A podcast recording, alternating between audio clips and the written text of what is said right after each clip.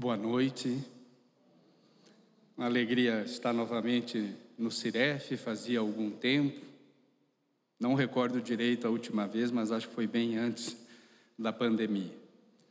Casa que tem um nome um pouquinho diferente das demais casas espíritas, porque se chama Círculo. E um círculo não tem cantos, e um círculo não tem lado. E o que é muito bonito, né? Então vamos tentar hoje à noite circular entre regeneração e fé. Trazemos para vocês o tema, comentando com a organização das palestras, a lei do progresso. Nós vamos transitar por algumas partes da doutrina espírita e vocês vão ver que não vamos nos ater ao capítulo tão somente da lei do progresso, capítulo 8, da terceira parte do livro dos Espíritos, que vai da questão 776 a 802. Nós vamos transitar em várias situações do livro dos Espíritos, principalmente, e vamos constatar, como não poderia ser diferente, que a lei do progresso está em todas as questões. Ela está em todos os momentos da nossa vida sempre nos impulsionando à evolução. E destacamos aqui esse dito de Jesus, no seu capítulo 16, versículo 33, onde Jesus vai dizer do nosso mundo. Ele vai fazer uma afirmação, primeiramente. Jesus, ele não tem dúvidas de que nós estamos neste mundo de aflições. Vocês terão aflições. Jesus não usa meio termo. Ele afirma que nós estamos no mundo e vamos ter aflições. Nós espíritas, numa linguagem bastante normal dentro dos meios espíritas, sabemos que certos conceitos e palavras para nós tem entendimento imediato. No próprio nome da casa tem a palavra regeneração. Nós, dentro do nosso, das nossas casas, do nosso movimento espírita, podemos tranquilamente usar a palavra que estamos nos encaminhando à regeneração, essa palavra tão pronunciada nos nossos meios. Imediatamente, quando eu pronuncio, nós espíritas já captamos o que quer dizer. Assim como Jesus diz do mundo de aflição, quando falamos de provas e expiações e falamos de regeneração, nós espíritas já captamos a ideia. Mas aí fora não é bem assim, né? Aí fora a gente falar do mundo de regeneração, talvez teremos que estender mais as explicações para as pessoas entenderem. Então, nós estamos entendendo bem o que Jesus está dizendo, ainda mais a época atual que passamos com tantas turbulências, inclusive no mundo atmosférico, né?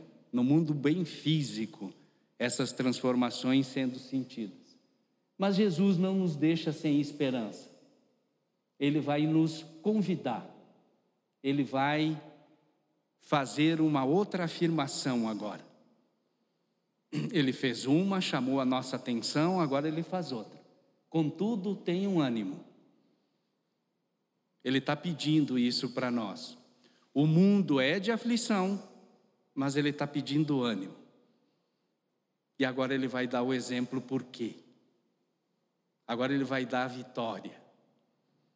Espírito naquela conversa com Nicodemos, que já foi e voltou tantas vezes, eu demorei muito para entender aquele diálogo. Eu achava que João Evangelista tinha deixado fora alguma parte do diálogo de Jesus com Nicodemos, porque Nicodemos vem conversar com Jesus, até o texto bíblico fala que é à noite. Tem gente que afirma, alguns historiadores, de que ele fez assim porque não queria ser visto com Jesus, eu acredito que ele foi à noite para saber mais. Ele sabia com quem ele estava falando. Então ele queria mais tempo. Mestre, ele diz assim, né? Ele já começa enaltecendo Jesus. Fazes o que fazes, porque veio do, do alto, veio de Deus. Nicodemos está dizendo para Jesus: Você é ungido, o escolhido. Se eu fosse que nem você, eu também faria. Mais ou menos assim, né? E Jesus diz para ele: Não, meu filho, tem que ir e voltar várias vezes. É Jesus fazendo as afirmações que, à luz da doutrina espírita, nós conseguimos explicar. Se nós tirarmos do meio espírita, as explicações já ficam um tanto restritas.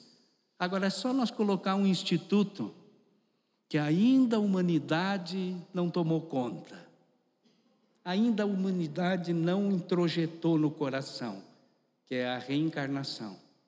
Aí começa a fechar todos os pontos da conversa de Jesus com Nicodemos. Então Jesus vai dar o alento. Ele venceu o mundo. Foi tantas e tantas vezes que ele foi e voltou, por isso que ele vai dizer que antes de Abraão ele já era, antes do mundo eu sou. Jesus afirma isso. O nosso tema então, lei do progresso. Está na parte terceira, diz de dez leis, mas eu acho que são onze, até porque está a descrição no próprio livro dos Espíritos. Rapidamente, então, o capítulo das leis morais, tem o capítulo 1 da lei divina ou natural, capítulo 2 da lei de adoração, o 3 é a lei do trabalho, o 4 é a lei de reprodução e o 5 é a lei de conservação. O sexto, uma lei talvez ainda também bastante é, é, não explorada pela humanidade, a lei de destruição. O sétimo é a lei de sociedade. E o capítulo 8, o nosso tema de hoje à noite, lei do progresso, que é da questão 776 a 802. Capítulo 9, lei de igualdade. O 10 é lei de liberdade. E o 11, por isso que eu digo que são 11 leis, então, morais que talvez essa décima primeira é o guarda-chuva, abrange todas as demais, porque ela é a lei de justiça, de amor e caridade. Lei do progresso. A questão é a 918 do Livro dos Espíritos. Como falamos antes, no nosso ambiente, graças a Deus, de posse das obras básicas, podemos explicar as situações da vida. A pergunta que Kardec vai fazer na 918 é muito interessante, apesar de a gente ler ela um tanto rápido, porque talvez queremos cair logo na questão 919, que é uma das mais estudadas, mais famosas do Livro dos Espíritos. Lembrando, a 919, Kardec pergunta assim: espiritualidade? Diga aí para mim o meio prático, para eu ainda nesta vida, nesta encarnação, progredir. É a pergunta que ele faz. Um espírito vai responder: Conheça-te a ti mesmo. Ele diz: ó, um sábio lá da antiguidade dizia isso, que era Sócrates, né? Está lá até no pórtico de Delfos, lá na antiga Grécia, esse dito. O que, que Kardec fala de volta? Ele diz assim: Eu concebo essa máxima. Então Kardec conhece a máxima. Pedagogo, estudioso, né? ele sabia. Mas ele volta a insistir.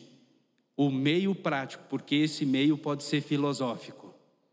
Conheça a ti mesmo, eu posso filosofar várias, várias situações em cima desse dito. Agora eu quero o meio prático. Aí vem a resposta de Santo Agostinho, né? Bastante longa, assim, um tanto longa, mas vai deixar para nós três condições do meio prático. Fazei o que eu fazia antes de dormir. Fazia minhas orações e fazia o balanço do dia. E me perguntava, sinceramente para mim mesmo, se eu tinha pecado contra Deus, contra o próximo ou contra ele mesmo? Três perguntinhas bastante básicas. E eu tento fazer essa prática aqui, meus queridos irmãos, algumas vezes. Quanto a Deus, às vezes não sei definir direito. Quando chega na segunda questão, quanto ao próximo, já acho um monte de situações da vida. Só hoje, então, tem duas, no mínimo. Só de deslocar no trânsito aqui já tem algumas, né? Se a buzina não falar, o pensamento voa. Então, tem muitas situações da vida. Sabe o que, que eu me encontro fazendo? Eu começo a dar desculpa. Ah, mas ele fechou primeiro. Ele falou primeiro. Eu retruquei, então estou toda a razão. E já não uso o meio prático de Santo Agostinho, de realmente fazer o balanço e me entender comigo mesmo nessa situação. Todos em evolução, por isso que estamos aqui estudando. Mas a questão 918 diz assim: por que indícios se pode reconhecer em um homem o progresso real que lhe elevará o espírito na hierarquia espírita. Essa tradução é de Guilom Ribeiro, está aqui como hierarquia espírita. Outras traduções vão trazer a, a, a, a, definição de hierarquia espiritual e não restrita a espírita, né? Então, no, no Leto, Evandro Noleto, contemporâneo, né, companheiro da FEB, ele ainda deixa como hierarquia espiritual, que é bem mais abrangente do que espírita. Resumindo, o progresso é real, Kardec colocou a expressão na questão, e ele quer saber ainda, então, também nesta vida, como se reconhece um homem com esse progresso. A espiritualidade faz reparte a questão. Ela, ela responde, digamos, em duas partes, dizendo assim: o espírito prova a sua elevação quando todos os atos da sua vida corporal, todos os atos, representam a prática da lei de Deus. Então não é 50%, 98%, é todos os atos acompanhando a lei de Deus. Mas a espiritualidade vai dar a segunda parte da questão, que é uma parte então bastante prática, do nosso espiritismo prático, inclusive. E ela diz assim: e quando antecipadamente compreende a vida espiritual. Olha que coisa bonita. Como é linda a resposta da questão. Como é que eu vou nesta vida me preparando para a evolução da vida é eu antecipar o que, que é a vida do espírito, a vida verdadeira, que é a vida espiritual. Aí vem as obras suplementares, e vem um livro que nem nosso lar, e vai contar como que é o lado de lá.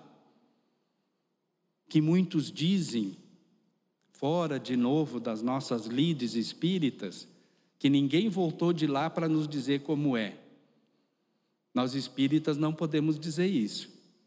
Até acompanhando a conversa de Nicodemos com Jesus, todos nós já fomos e voltamos muitas vezes, e vamos ir voltar algumas. Então todos nós fomos e voltamos. E como que é o lado de lá? Aí a espiritualidade se encarrega de dizer.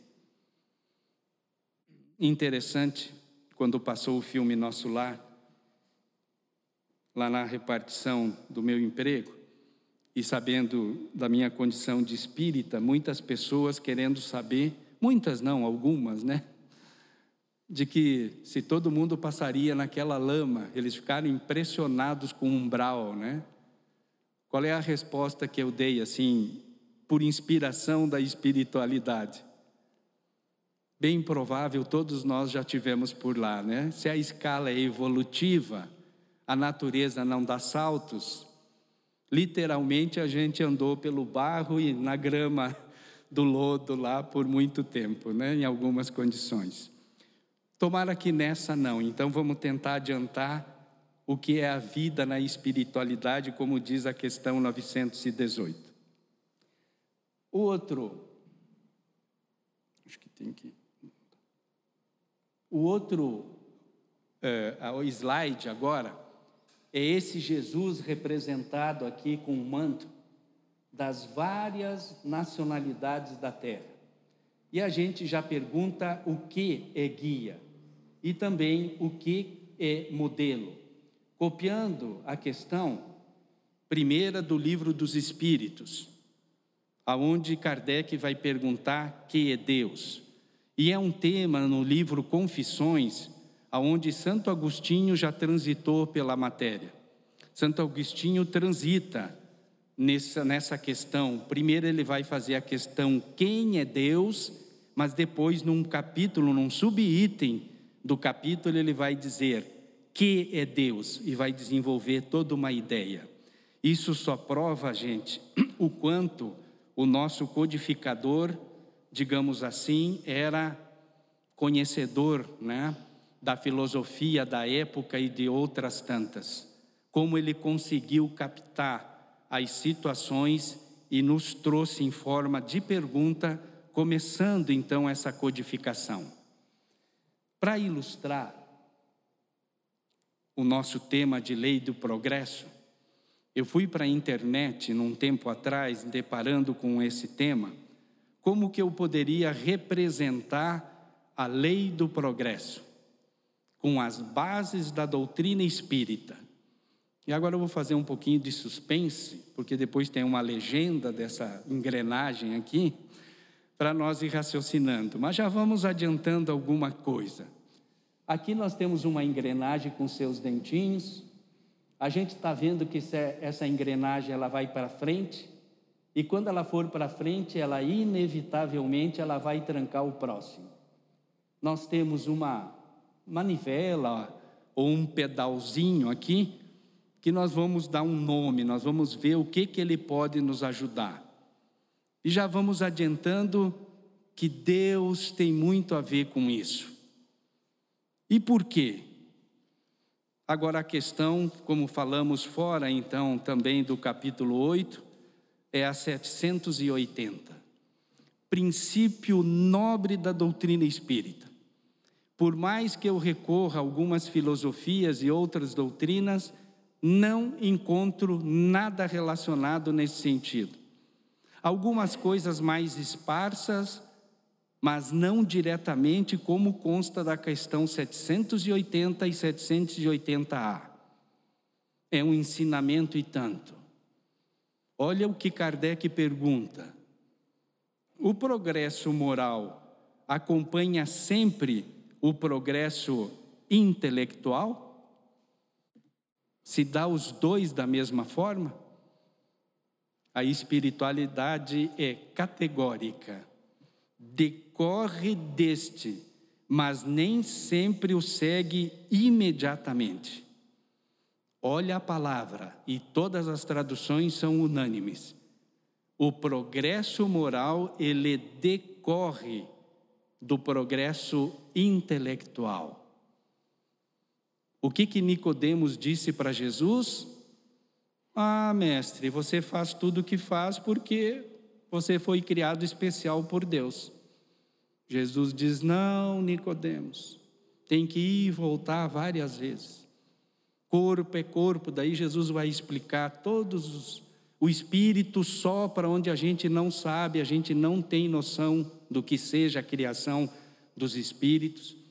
A nisso, a doutrina espírita explica, né? Capítulo 6, item 19 da Gênesis, está lá dito da criação dos espíritos. É a única parte da codificação que vai falar sobre isso. É uma mensagem de Galileu, ele vai informar que antes de nós recebermos o augusto tipo do Pai, a inteligência suprema, nós passamos pela série dos seres inferiores, até sermos individualizados. Tem muita informação em dois parágrafozinho curtinho. Galileu pede para nós não avançar muito, que ainda é muito pouco, é muito verde a informação da criação dos espíritos. Mas nós sabemos então que o princípio espiritual de cada um de nós, de uma forma coletiva, então, ele transitou nos seres inferiores. Então a gente tem toda essa, essa noção. Muito bem, decorre deste. Daí Kardec vai perguntar 780A. Como pode o progresso intelectual engendrar o progresso moral? Se o, o moral decorre do intelectual, como fazer isso? Fazendo compreensíveis o bem e o mal. O homem, desde então, pode escolher. O desenvolvimento do livre-arbítrio acompanha o da inteligência e aumenta a responsabilidade dos atos. E agora a palavrinha inteligência apareceu. Ela estava nas condições de uma faculdade intelectual e agora a espiritualidade responde diretamente de que é o desenvolvimento da inteligência que se dá do mesmo na mesma proporção do livre-arbítrio. Aí nós fomos para o Evangelho. Será que Jesus tratou do tema? Será que Jesus falou em inteligência? Porque a nossa codificação não tem dúvidas. Que é Deus, a inteligência suprema, é a primeira palavra da codificação. Vocês já notaram? Ah, talvez tenha a pergunta, né, que é Deus. Então, é a terceira palavra. É a terceira, quarta palavra da codificação. A causa primária de tudo. Aí Kardec vai desenvolvendo todo, toda a situação. Questão 23, 24, e ele chega na 76. Como podemos definir os espíritos? A espiritualidade responde: são os seres inteligentes da criação. Inteligência no Criador, inteligência nas criaturas. E o capítulo 15 de Mateus Jesus está com uma multidão, imaginemos o dia, talvez um dia um tanto caloroso que nem hoje. Muitas pessoas acompanham ele. Marcos, no capítulo 3 e no 8, vai dizer que Jesus multiplicou pães para muitos, mais de 5 mil, e tem muita gente. Então, certo, antes de Jesus iniciar, assim, está um burburinho danado, né? Está uma conversa só. Só que aquele ser modelo e guia, ele tem uma missão. Lei do progresso ele está trazendo para nós. Ele quer que todos nós vamos progredir. O que, que Jesus faz para convocar aqueles corações a ouvir Ele? Ele faz um chamado em Mateus capítulo 15, que vai do versículo 10 a 20. Vocês não apavorem aí de eu citar esses números, né?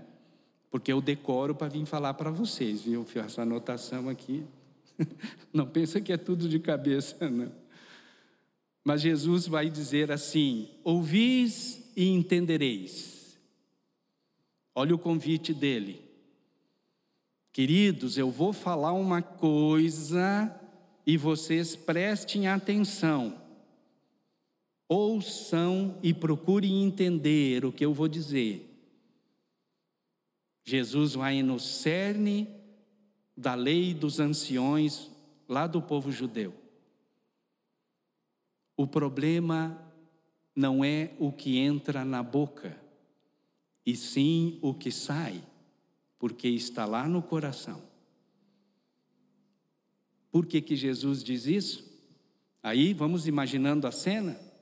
Quantas pessoas são lá? Que ambiente eles estão? Deserto. Água escassa. Quissá tinha água para beber, quem dirá para lavar as mãos. A purificação do ser, do espírito, ela está na lavagem das mãos simplesmente? Ou ela está em outro lugar?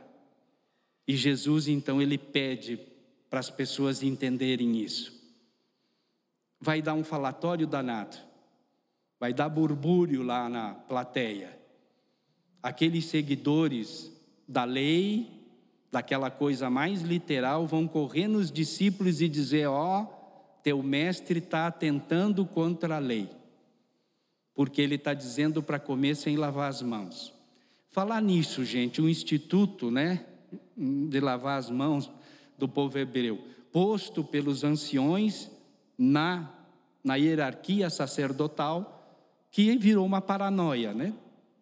Lavava as mãos para purificar, Aí veio um outro sumo sacerdote, quem sabe, disse: Ó, agora tem que lavar o pulso. Aí o outro veio e disse: tem que ser o antebraço.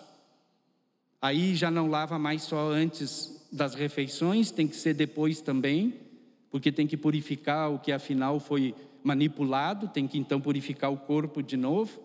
Aí alguém veio e disse: já não é antes, já não é depois, durante também se lava, e a coisa foi se estendendo.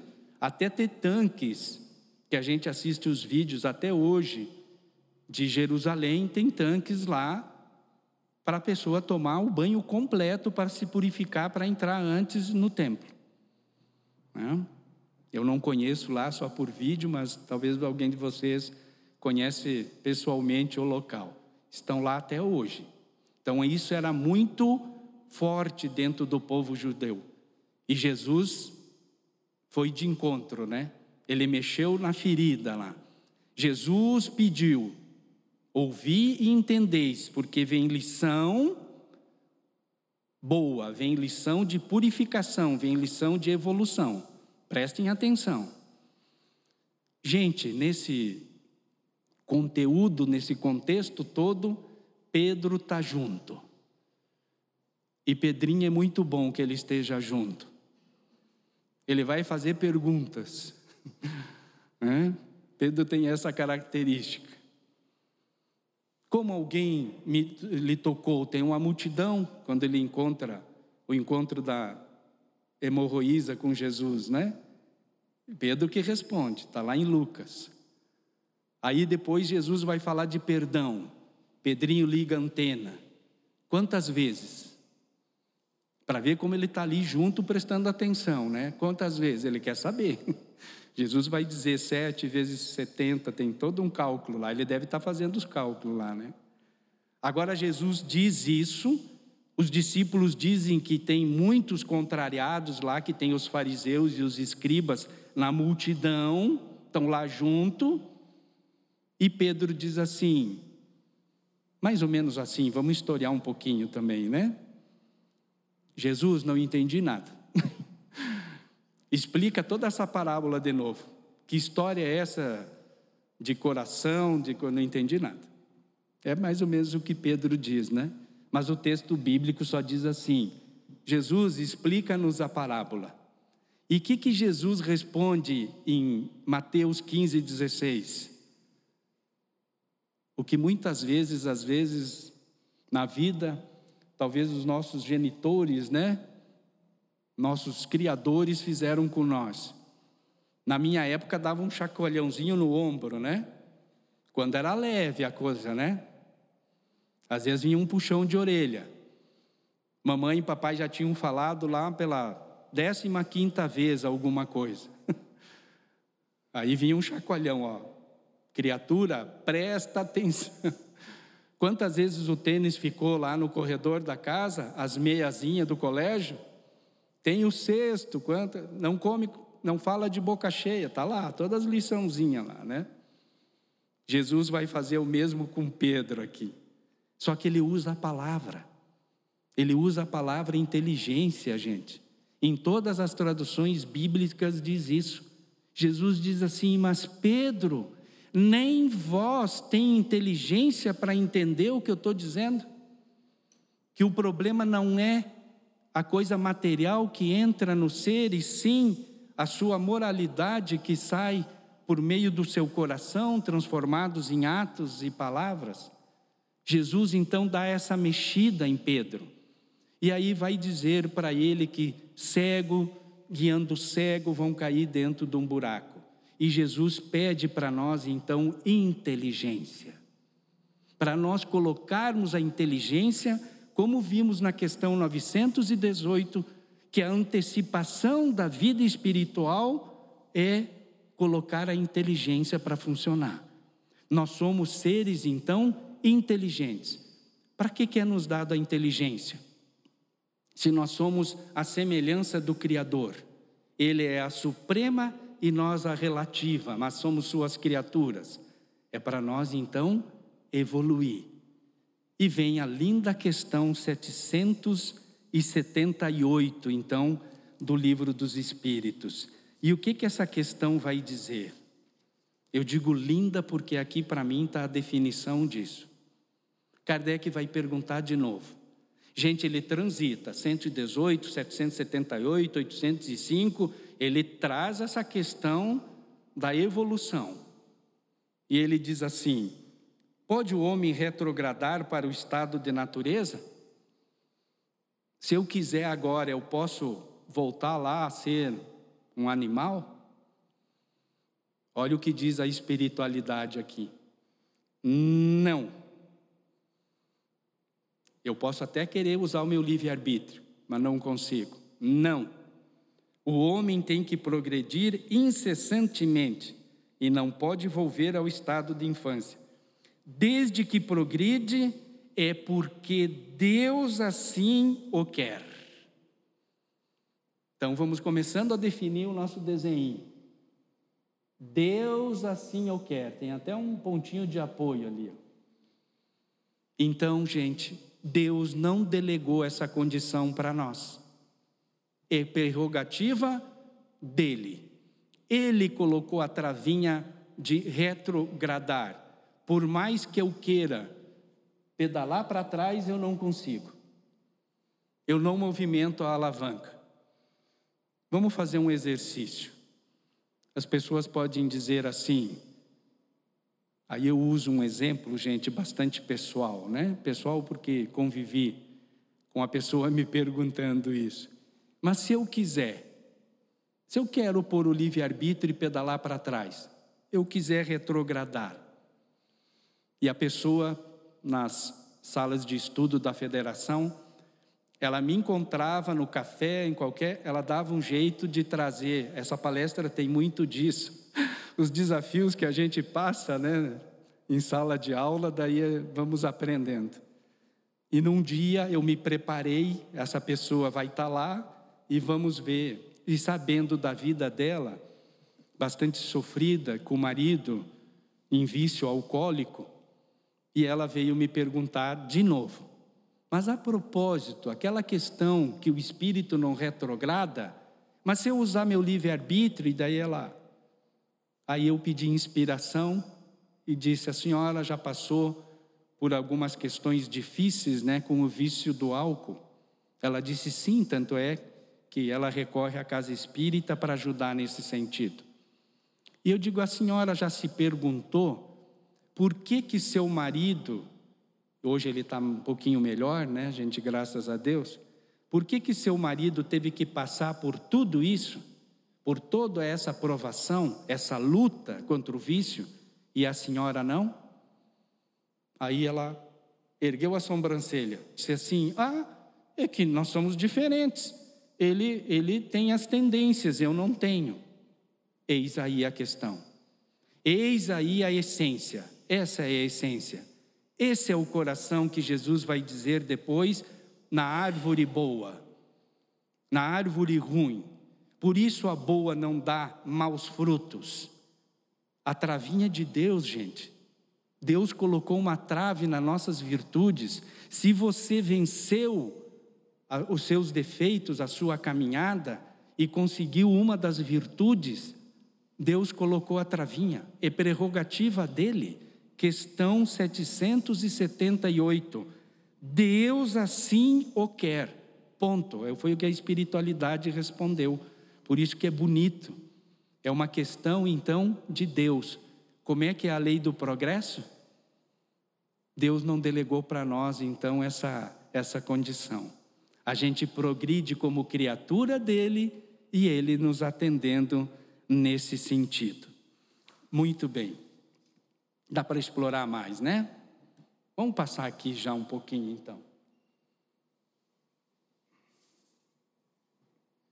Isso aí numa casa espírita alguém me ensinou que eu tenho que clicar aqui primeiro, foi um rapazinho, né? Esses jovenzinhos sabiam tudo. Senão não anda aqui. Inclusive o meu arquivo, gente, aqui, que o Luciano baixou é isso. Amor de Deus. O arquivo é Trava do Amor de Deus. E eu coloquei o Espiritismo junto. Talvez alguém possa discordar, mas colocar junto com Deus, por que o Espiritismo? Porque você pega um texto bíblico que nem esse de Mateus 15, pega João 3, que está lá a conversa de Nicodemos, e nós colocamos, colocamos a luz do Espiritismo. A gente não encomenda a palestra assim? A mediunidade, a luz do Espiritismo. É a clareza do Espiritismo para nós.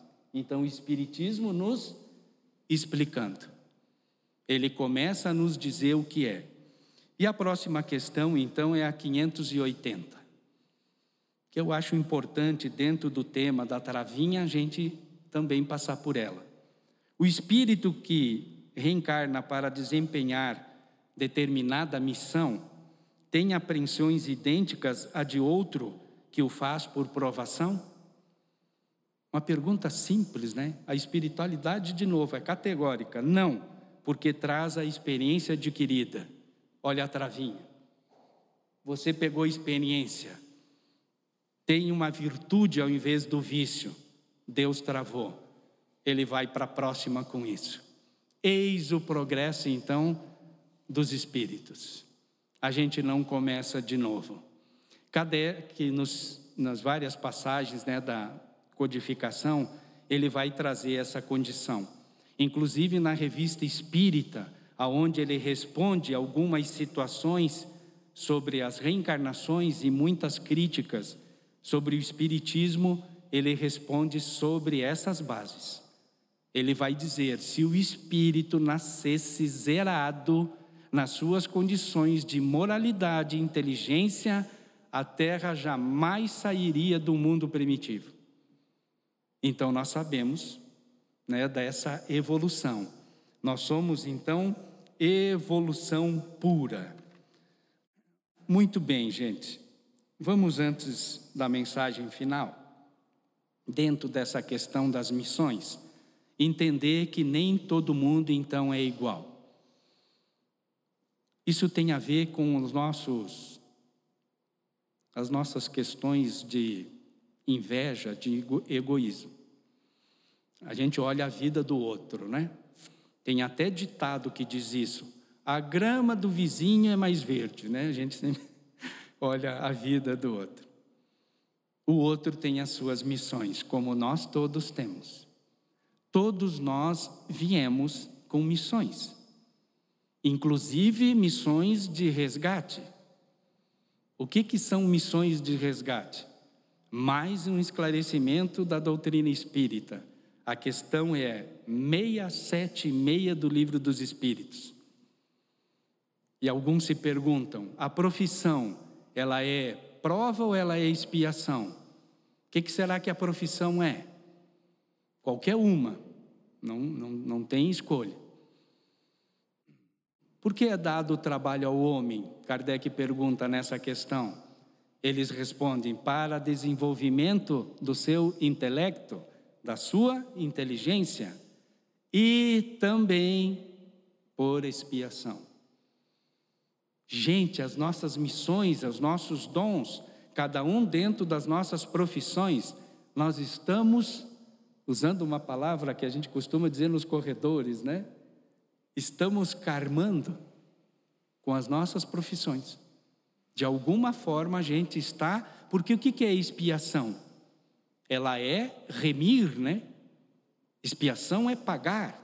Nós estamos então, pela misericórdia de Deus, fazendo o pagamento das nossas prestações. E diz que o, a carteira de crédito de Deus é enorme, né? Ela, ele nos faz a leves e prolongadas prestações às nossas condições kármicas. Que bom que seja assim. Bom, queridos, então antes da mensagem final, os dentinhos aqui, como não poderia talvez ser diferente, são as nossas eu e minhas reencarnações, cada dentinho. Quando eu venço uma delas, Deus vai travar as minhas virtudes. Quem deve andar aqui nesse pedalzinho? Como que nós vamos fazer isso? E por que que foi colocada essa legenda? Porque às vezes a nossa natureza, tanto econômica do homem, não queremos entender que nem a, que desde a profissão a gente está resgatando muitas coisas, a gente quer uma graça de graça, né? E queremos que Deus nos resolva tudo. Quando eu falo isso, gente, vocês me perdoem, né? Eu uso a expressão a gente. Quando eu digo a gente, é eu, tá? É eu pensando com meus botões, querendo que Ele resolva muitas situações da minha vida. A gente se queixa aqui, Deusinho, né? Está muito pesado para pedalar, como devo movimentar a minha vida aqui? As portas largas, quantas coisas, às vezes eu, eu escolho querendo atalho, mas a engrenagem não movimenta sem a gente. Jesus vai dizer: não passa um tio da lei, né? Tudo vai ser, e nós vamos então pelos próprios caminhos. Queridos, essa santa doutrina. O tempo pega, né? E a mensagem final, eu tentei colocar também dentro. Tem, tem muita mais matéria questões, claro, né? Como falamos da lei de progresso, né? Todas as questões, tudo que você olha nesse mundo, nós estamos a favor da lei do progresso dos espíritos. É uma mensagem de Meimei que está lá no livro Pai Nosso. Tem o livro Pão Nosso de Emmanuel, né? Mas esse é Meimei, Pai Nosso. Meimei foi um espírito contemporâneo, né, de Chico. Ela desencarna um tanto cedo e é um espírito assim meigo, mas traz umas lições profundas. E a lição que eu preparei para nós encerrar o nosso nosso encontro da lei do, do trabalho é e pela bênção do trabalho. Capítulo 35 do livro Pai Nosso. Meimei vai dizer assim: É pela bênção do trabalho que podemos esquecer os pensamentos que nos perturbam, olvidar os assuntos amargos, servindo ao próximo no enriquecimento de nós mesmos. Com o trabalho, melhoramos nossa casa e engrandecemos o trecho de terra onde a providência divina nos situou. Ocupando a mente, o coração e os braços na tarefa do bem, exemplificamos a verdadeira fraternidade e adquirimos o tesouro da simpatia com o qual angariaremos o respeito e a cooperação dos outros. Quem não sabe ser útil não corresponde à bondade do céu, não atende aos seus justos deveres para com a humanidade, nem retribui a dignidade da pátria amorosa que lhe serve de mãe. O trabalho é uma instituição de Deus. E deixamos então a figura nobre de Jesus novamente para dizer aqui que Ele sim é o nosso modelo e guia, que apesar das nossas aflições, Ele traz o exemplo do progresso e como Ele venceu o mundo. Boa noite.